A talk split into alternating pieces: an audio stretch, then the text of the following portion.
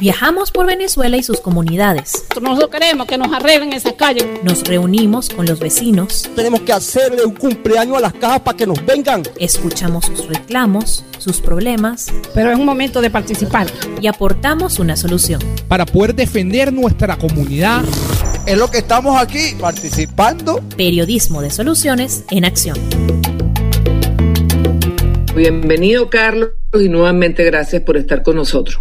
No, gracias a ti, Marisabel, por la, por la oportunidad. Me apareció mucho la ocasión de poder, digamos, hablar con la Venezuela adentro. Siempre he sido de los que he pensado que muchas veces en la dirección, en el liderazgo y sobre todo en el diseño de las estrategias se debería escuchar mucho más esa visión de la Venezuela profunda. De esto, Carlos, primero, ¿cómo se les ocurrió que Fede Cámaras tomara este papel protagónico en quizás pues la, el deseo mayor de todos los venezolanos hoy en día, que es vacunarnos? Sí, bueno, yo creo que el, tema un poco, va un poco más allá, digamos, de la vacuna y permíteme este, ubicarme en el tiempo, pues que a raíz de quizás a finales del 2019 este, nosotros este, empezamos a darnos cuenta de que la discusión en el país estaba básicamente centrada en, el desplazamiento, en la ocupación de espacios de poder, en la ocupación de espacios y de temas institucionales y que cada día se alejaba más de las soluciones, de las soluciones a los problemas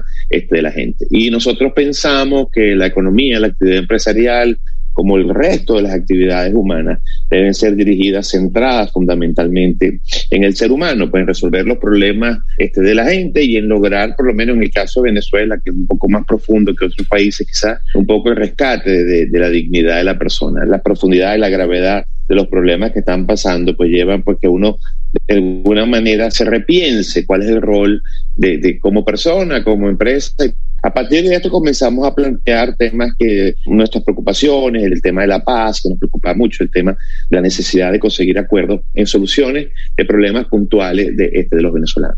Y en ocasión de la visita, muy polémica visita del señor Jorge Rodríguez a las instalaciones de Fede Cámaras el 27 de enero, nosotros aprovechamos para dejarle claro al mundo político y, y a las instituciones y al resto de las instituciones del país en nuestro posicionamiento de que nosotros en esa primera reunión no estábamos buscando ni este, este beneficio, ni preventa, ni condiciones legítimas, por cierto, para el buen desempeño de la, de la actividad privada y que tiene que ver con la esencia de nuestra institucionalidad, sino que quizás aprovechamos esa definición que existe de Fede Cámara como brazo político del empresariado, más bien para plantearle que nuestras principales preocupaciones eran los problemas de la gente. Y en ese momento nosotros, digamos, categorizamos, por decir, unos órdenes este, de prioridades, consideramos lo que, era lo, lo que era más importante y que podía ser posible. Eh, hablamos fue el tema de las vacunas, que era lo que más nos preocupamos, la necesidad de que Venezuela salga de ese 7 por 7 o restricción contra cuarentena o apertura contra flexibilización, este,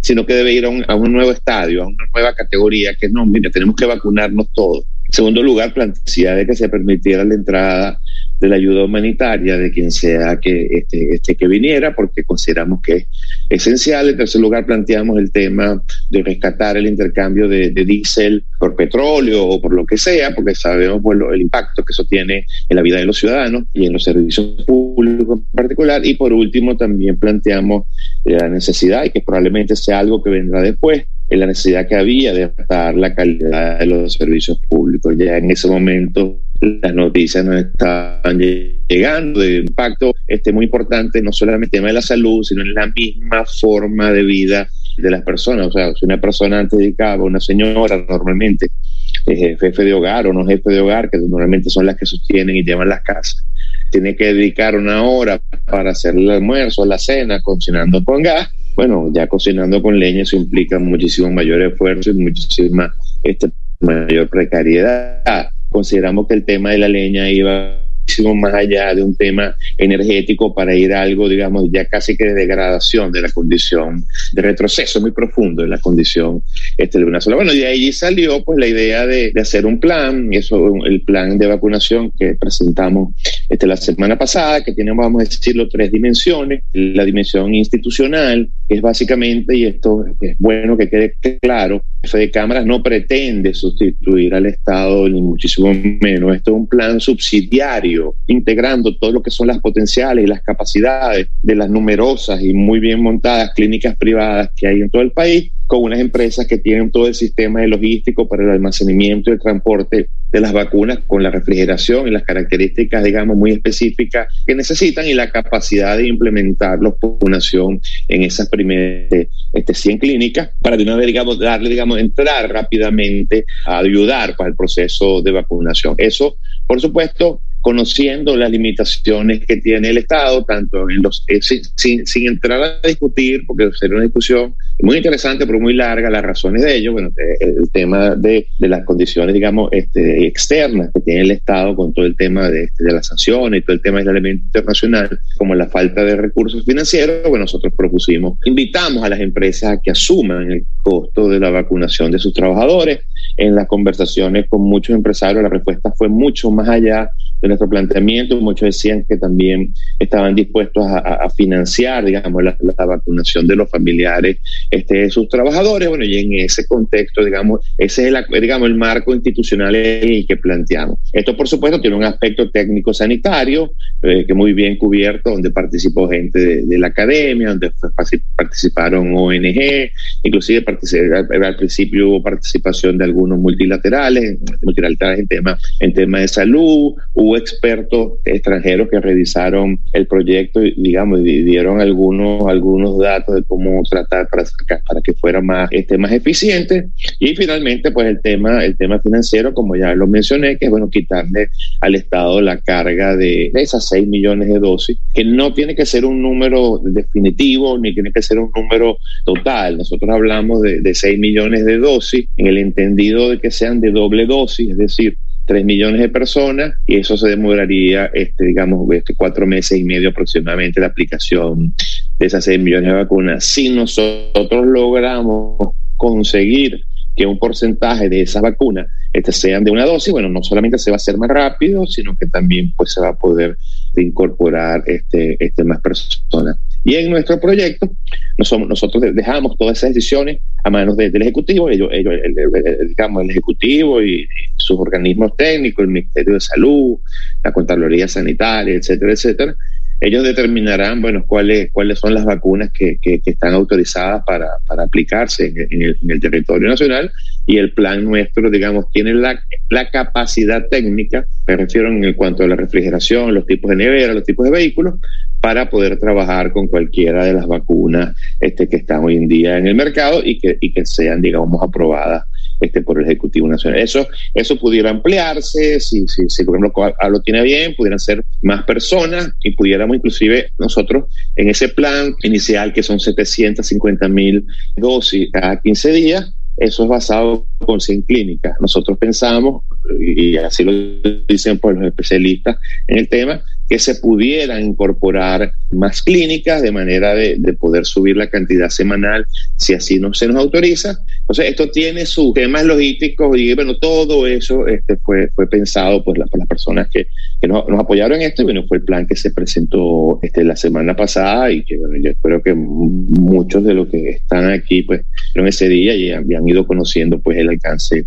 el alcance del mismo. No sé si se me ha esquipado algo, yo creo que lo, más, lo, mejor sería que, este, que surgieran las, las preguntas, las dudas, las discusiones, las críticas, las, recomendaciones, por cierto. ¿no? Quizá pues puntualizar eh, eh, cuál es el antes de entrar en las preguntas, cuál es el estatus actual. Ah, estamos a la espera de la aprobación del gobierno, ¿es el estatus en el cual estamos? Todo pasa por la aprobación del gobierno. Una cosa que olvidé decir y que también depende de la aprobación del gobierno es que nosotros ofrecimos, digamos, como un programa de responsabilidad social el donar el 20% de las dosis para que el Ejecutivo seleccione las, digamos, las poblaciones más vulnerables desde el punto de vista pues a quienes se les debe este, aplicar. Y eso básicamente, tanto la aplicación nuestra seguramente la de la que se va a donar, se rige por los criterios de la Organización este, Mundial de la Salud. Y me gustaría un poquito explicar eso, ¿no? O sea, si una empresa decide que va a vacunar 100 personas y registra esas 100 personas, bueno, la primera persona de las 100 que va a registrar lo más probable es que sea una persona de más de 65 años y que tenga alguna condición de comor comorbilidad. Y en segundo lugar, bueno, a lo mejor va una persona de 30 años con una condición severa y después en tercer lugar vaya la persona que tiene más de 60 años pero que no tiene ninguna condición y así va bajando pues hasta que llegue una persona de 18 años que no tiene ningún tipo de condición. Eh, dentro de, ese grupo este, la empresa. En cada centro hospitalario, en cada clínica, se ha pensado que debe haber cinco puestos de vacunación. De esos cinco puestos de vacunación, cuatro estarían dedicados, por decirlo digamos gráficamente, a, la, a vacunar a, a las personas que pagaron y uno estará destinado a, la, a las personas, digamos, que va a recibir el beneficio como responsabilidad social. Y lo otro que es muy importante decir, porque es una preocupación nuestra para que esto no se preste a tráfico de influencia, este, a bodegones, a, a es que la persona que va a recibir la vacuna no tiene que absolutamente ningún tipo de dinero ni de mecanismo de pago este, para recibir su vacuna. Simplemente tienen que estar en la lista de una de las empresas que postuló a esa persona y pagó por esas vacunas y esa persona va a recibir una, una información de dónde le corresponde este, la vacunación, etcétera, etcétera, y solamente tiene que presentarse día, no tiene que pagar nada por ningún concepto. Todo está cubierto ya por la empresa cuando, que cuando haga el pago, pues incluye absolutamente hasta, no solamente la vacuna, sino pues la jeringa, el algodón, el alcohol, todo lo que, lo que tiene que ver pues el pago de la, del, del enfermero o enfermera que, que, lo vaya a aplicar. Importante eso. Bueno, vamos a dar pie a las preguntas. Vamos a comenzar por Roger Figueroa. Dice, en virtud de la actitud del gobierno, bloquear algunas vacunas si son las que ellos, si no son las que ellos digan, ¿en qué situación precisa está hoy estas adquisiciones? Eh, usted, yo agregaría allí, ¿están haciendo contacto ustedes directamente con eh, las farmacéuticas o esto es a través del gobierno? Nosotros, nosotros hemos hecho contactos con, con, este, empresas y hemos hecho también contactos este, con gobiernos, porque muchas de estas, de estas vacunas las venden este, los gobiernos, específicamente en el caso ruso, por ejemplo, lo vende un instituto, que no recuerdo el nombre ahorita, que, que, hay en la, en, la, en la Federación Rusa. Y, y, por supuesto, todo esto, en el caso de este proyecto, depende de la autorización de, del Ejecutivo y del visto bueno del Ejecutivo. No, no, no, no hay posibilidad de que ninguna de estas vacunas entren al territorio nacional si no hay previamente la autorización del Ejecutivo Nacional y en algunos casos inclusive hasta el mismo contacto del Ejecutivo con el país de origen para que el país de origen autorice la salida hacia Venezuela de esta vacunación. Hay otras que son más privadas, más de mercado, y hay diferentes, se está tratando de llegar directamente a los fabricantes, no, no a los brokers, porque eso encarece bastante el precio, y allí si hay algunas limitaciones este, de, de, cantidades mínimas. O sea, no, no, no, los laboratorios eh, evitan, por lo menos en este momento, vender cantidades muy bajas. Se trata, hay que, a lo mejor, si autorizan varias, a lo mejor se terminarán trayendo este, dos o tres, o tres marcas solamente pues, para tratar de hacer compras que les sean importantes y que además, de alguna manera, garanticen los mínimos, porque las estructuras de costos hechas por en este proyecto contempla que el avión venga lleno, pues el avión va a Rusia, el avión venga lleno en, su bodega, pues con solamente las, las vacunas de allí, no, no, no media bodega ni tres cuartos de bodega, sino full para diluir, digamos, el costo del flete en mayor cantidad de dosis y así pues con, con cada uno de, lo, de los orígenes de las vacunas. Sí, nos vamos al estado Sucre, te pregunta Rosy Guerra desde allí. En la campaña de vacunación de Fede Cámaras, ¿qué sector será el primer lote que mm, va a recibir en relación a la población de alto riesgo? Esos son protocolos internacionales, esos son protocolos establecidos por la Organización Mundial de la, de la Salud. Se desarrolla un software donde la empresa interesada, digamos, vamos a llamarla empresa A, uh -huh. por decir un nombre. La empresa A se inscribe y al inscribirse el software le genera un código, es decir, como una especie de cédula de, de, de esa empresa A. Con ese código ella va a recibir un formato tipo texting donde ella va a incorporar, la empresa va a incorporar el número de personas a la que está dispuesta a pagarle la vacunación. Cuando incorpora esos nombres, se incorpora con una cantidad de datos, la mayor cantidad de datos posible, básicamente, el, no, por supuesto, nombre, apellido, cédula de identidad, teléfonos, correo electrónico si lo tiene, etcétera, etcétera. Muy preciso la dirección, sobre todo para empresas que tienen múltiples sucursales, es muy importante la dirección con indicación de la parroquia y el municipio para que el sistema, entonces, una vez que metes toda esa información de estos 100 personas, te va a decir hacia dónde, hacia qué clínica va a ir cada uno. Y, por supuesto, ella lo hace del tipo etario. Si tú pusiste que tenía 65 años y por decir algo tenía como condición, por decir algo, asmático o diabético, bueno, lo más seguro es que tú salgas del primero de tu compañía. El primero de tu compañía en salir vaya a ser la persona, digamos, que tuvo 65 años y que es asmático y diabético. Y a lo mejor en segundo lugar sale una persona que tiene 50 años y que, bueno, y que, vamos a decir que es asmático, por decir algo así. Entonces, ella lo va colocando en orden en función de los parámetros de la Organización Mundial de la Salud que también son los parámetros con los que está trabajando el ministerio, digamos, en, aquí en el país. Entonces, eso, y los donados, bueno, será el ministerio quien nos diga, bueno, nosotros queremos que los donados, no sé, las 2.000 vacunas en el municipio pues Girardot del estado de Aragua, bueno, nosotros queremos que sean para los policías, bueno, nos dará la lista de quiénes son sus policías, o los maestros, este, o bueno, hemos pensado, o lo que ellos que digan, pues no sé, ellos fijarán pues cuáles son el criterio en el que quieren. Milagro Hernández te pregunta, ¿qué tan cierto es que los países no pueden escoger sus vacunas sino de acuerdo a las que hayan disponibles? Te voy a formular dos, eh, de, un, de, eh, de dos en dos para ir más rápido, y es Trujillo, Númar, dice, ¿cuál sería el costo promedio de la vacuna? Una. Me imagino pues a, ustedes, porque ya tú has dicho que para el público va a ser totalmente gratuita.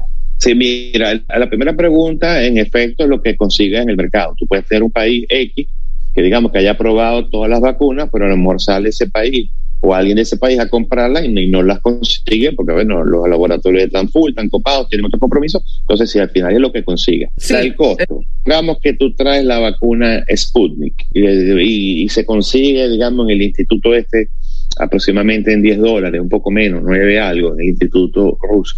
Esa vacuna por dosis, dependiendo, como decía, de si la carga viene full, si no viene full, etcétera, etcétera, etcétera. Eso incluye el costo de, la, de, esa dosis más la recarga del 20%, que es el concepto de donación. Uh, o sea, si, si le saca, si no hubiera donación, bueno, eso saldría más o menos como en como en 17, 17, 18 dólares. Pero bueno, como hay una donación implícita, se va más o menos a entre 22 y sí, 25 dólares, dependiendo de cómo se logra al final la adquisición. Mira, eh, bueno, aquí hay gente que, que, dirige clubes y quieren ser parte de la solución. Vemos también por allí Iván Espirichaga, que es parte, es presidente del Centro Vasco, y bueno, hay varios amigos aquí. Rafael Sánchez te pregunta, ¿de qué manera los clubes podemos ser parte de la solución y atender no solo a nuestros compatriotas, nuestros socios y trabajadores? Bueno, ¿tú crees que otras instituciones, no solamente clubes, sino también otras organizaciones, eh, puedan ser como centros de vacunación o puedan coayudar en la logística? Sí, sí, si, el país se convence que el esfuerzo tiene que ser hacia vacunar la mayor cantidad de gente en el menor este tiempo posible, nosotros, por supuesto, estamos más que gustosos de ampliar esta cobertura a otros grupos etarios. Pues, se ha hablado la posibilidad de, por ejemplo, hay, hay empresas de seguro que están interesadas en que se incorporen a todos sus asegurados sean o no trabajadores de una empresa privada o no. Pues entonces, bueno, eso, eso es una cosa que con muchísimo gusto la plataforma perfectamente las puede incorporar el, el, el, tema de los clubes privados sería fabuloso, primero por la cantidad de personas que son y por toda la extensión geográfica en todas, que están, digamos, en, este, en, todo el país. La plataforma perfectamente puede diseñarse, puede adaptarse para, para incorporarla. Por aquí pregunta lo siguiente, ¿cuál es la información que debe suministrar la empresa que desee vacunar a sus empleados? Eh, si tienes algún formato diseñado. Y te pregunta también sobre las eh, cadenas de frío. Ok, la, muy buenas las dos preguntas. Sí, el, formato establece, como le dije, usted se registra en, una aplicación, obviamente que no sea abierto al público ni nada de eso porque no estamos autorizados. Esto fue una, una propuesta que se presentó el jueves de la semana pasada y, estará revisión. Eso va a tomar, digamos, algunos días porque hay muchas cosas, digamos, de carácter técnico y sanitario que tienen que ser validadas, digamos, por las autoridades. Pero en todo caso, como está diseñado, eh, se diseñó un software donde, como digo, te inscribes, te da una cédula que va a ser para siempre de esa compañía y la compañía va inscribiendo a las personas, puede inscribirlas todas en una sola oportunidad o puede inscribir inscribiendo poco a poco dependiendo de su flujo de caja y de cómo estén tus finanzas y como te digo, del grupo que tú incluyes, tú vas a recibir tanto la empresa como la persona, vas a recibir un correo o un mensaje de texto diciéndole, mire, su cita es en el centro médico X el día miércoles de tal fecha a, tal hora. Y allí tú quedas registrado. Después, cuando a ti te vacunan, en ese mismo sistema se va a colocar qué marca de vacuna te pusieron, qué lote, qué dosis, etcétera, etcétera. Bueno, para lo que diga después del seguimiento. Y, va a ser interactivo en la medida que haya alguna información que darle a la empresa o al vacunado, lo más probable es que no haga falta, pero bueno, va a quedar en el sistema ese vínculo para decir, mire, te toca la segunda dosis tal fecha, entonces el mismo sistema este, te va a recordar, por ejemplo, porque unas son 21 días, otras son de 28 días, este, no sé si habrá otros con días distintos.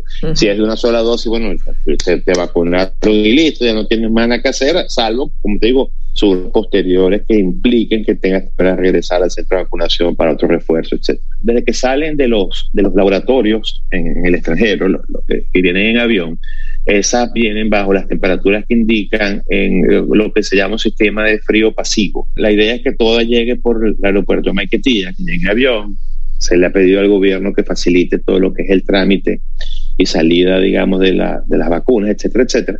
Y eso se va a estar almacenando en, uno, en una empresa especializada que tiene y que ha adquirido, digamos, las diferentes neveras con, con las diferentes tipos de temperatura y que maneja esto desde hace muchos años. al estar allí ya pasa a sistema de enfriamiento activo, o sea, con motores, con compresores, etcétera, etcétera. Los vehículos este, también están en capacidad para diferentes temperaturas.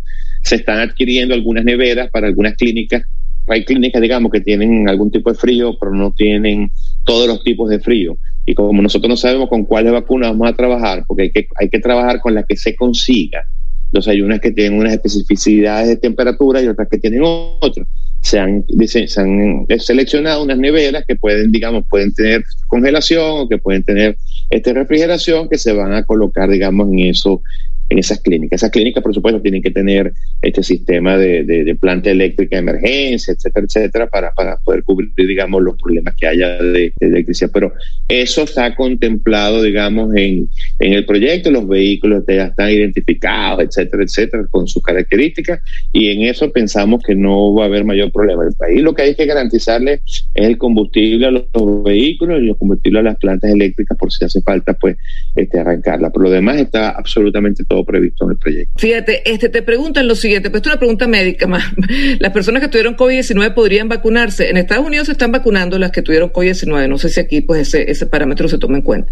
Pero fíjate, hay un tema aquí que sí es preocupante, porque, bueno, tal vez muchos no estamos, a lo mejor pues yo no, no estoy entendiendo bien. Por lo que dijiste, las vacunas serían gratuitas para las personas, pero te preguntan desde Aragua, el hecho de pagar unas vacunas para unos trabajadores y para otros no, ¿usted cree que habría una desigualdad? si se vulneran ciertos derechos como este, como la igualdad.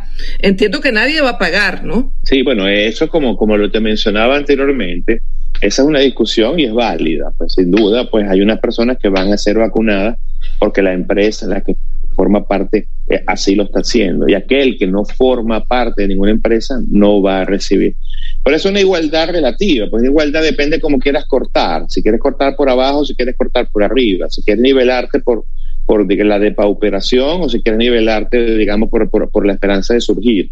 Entonces, bueno, nosotros eh, sin duda que sí, porque hay unas personas que se van a vacunar y otros que no, y esto es un derecho en el que todos tenemos acceso. Ahora, lo que nosotros pensamos es que no es que el, eh, eh, no es que el, plan de fe de cámara es el único plan de vacunación. El plan de fe de cámara forma parte de un plan nacional de vacunación. Y unos serán vacunados dentro del plan de de cámara y otros serán vacunados por el plan oficial nacional de vacunación. Que quizás a algunos les toque primero porque están en el plan de de cámara este, que a otros que están en el plan nacional. Bueno, sí, eso, eso, eso, eso es correcto, pero bueno, nosotros lo que estamos haciendo es un planteamiento para tratar de coadyuvar. Lo peor, creo yo, es que digan que no y que no se vacune nadie. Entonces, porque ahí, ahí es verdad que somos iguales, pero somos iguales en la miseria y, digamos decir, y, quizás en la desgracia de no, poner, de no poder vacunarnos. Pero me parece que es una discusión pertinente, si, si se genera ese tema. Ahora, nosotros, digamos, desde el punto de vista de, la ética, de la responsabilidad, consideramos que nuestro deber es tratar de traer un espacio para coadyuvar, ojalá sean 8, 10, 12 millones de personas, bueno, mejor, nosotros estamos en capacidad de hacerlo. Hicimos un primer planteamiento precisamente porque el tema es muy complicado, porque es una responsabilidad del Estado y sabemos que puede ser, digamos, digamos puede generar este tipo de discusiones, pero nosotros estamos abiertos a avanzar este, a muchísimo más. Sí. ¿Las vacunas son para afiliados de cámaras o una empresa que no está afiliada puede acceder a ellas también? No, no, aquí no hay preferencia. Cualquier empresa que se, que se, cualquier empresa o, o sociedad civil, etcétera, que digamos cualquier persona jurídica, este, que, que o hasta digamos persona natural que tenga un empleado se puede inscribir y, y por supuesto habrá algunos requisitos, RIF, etcétera, etcétera, pero básicamente no hay ninguna preferencia para los agremiados a, al sistema de cámaras del país. Te preguntan también lo siguiente. Eh, ¿Cómo hacer el, el procedimiento de precompra? Bueno, ya tú no te tienes que, cuando ustedes den el play, a, su vez a ustedes, cuando le den el play, Sí. pues va a haber un registro de las empresas. Así que paso, calle, Muy buena la eh, pregunta, favor, lo- pero, lo pero muy buena la, pre- muy Eh, buena ¿Cuándo la se cree que. Cuando tú te inscribes, si tú interesa, tú dices, la empresa se quiere ingresar, son una a, a, a, a, a 25 dólares, ¿ok?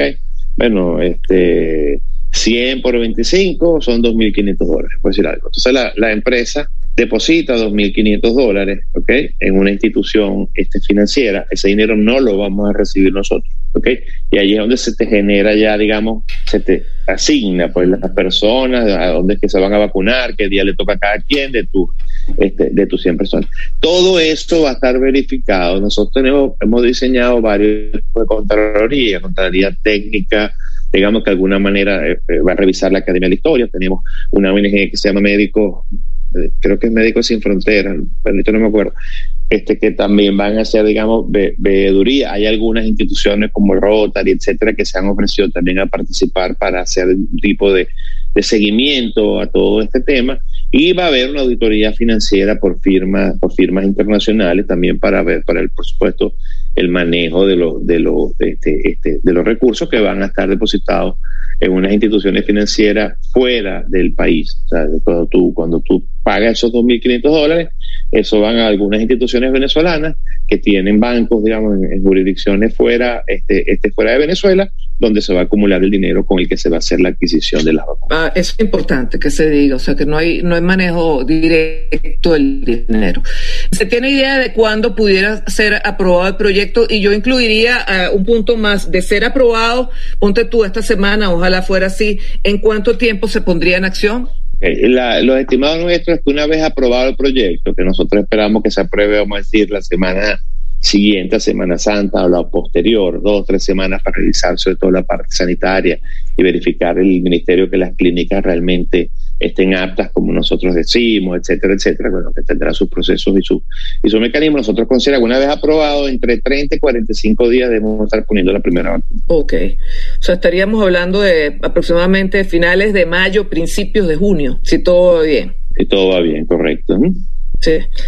Te preguntan desde Sucre, Ibsen, si una persona trabaja de manera independiente y no precisamente pertenece a una empresa, pero tiene la capacidad para inscribirse, para pagar las dosis de las vacunas, ¿puede hacerlo? Sí, se van a, se van a pedir algunos, algunos requisitos, porque para el sistema es muy complicado, vamos a decir, hacer, hacer detalle, pues, vender al detalle. O sea, y por eso se ha tratado al principio de ser empresa, bueno, seguramente la- la- las empresas tienen cinco o seis personas y con sus familiares 15, 20. Entonces, pero sí, la, la opción, si eres un, un, digamos, una persona que trabaja por tu cuenta y tienes algunos, cumples con algunos requisitos que te va a exigir el, el, el formato, bueno, de este, este te lo vas a cumplir. Lo otro que se, que se lo puede hacer, se puede recomendar es, bueno, también quizás la gente puede organizarse entre ellos y, y por ejemplo, decir, por varios comerciantes pequeños, a lo mejor, bueno, a lo mejor a través de su cámara, la cámara hace la adquisición.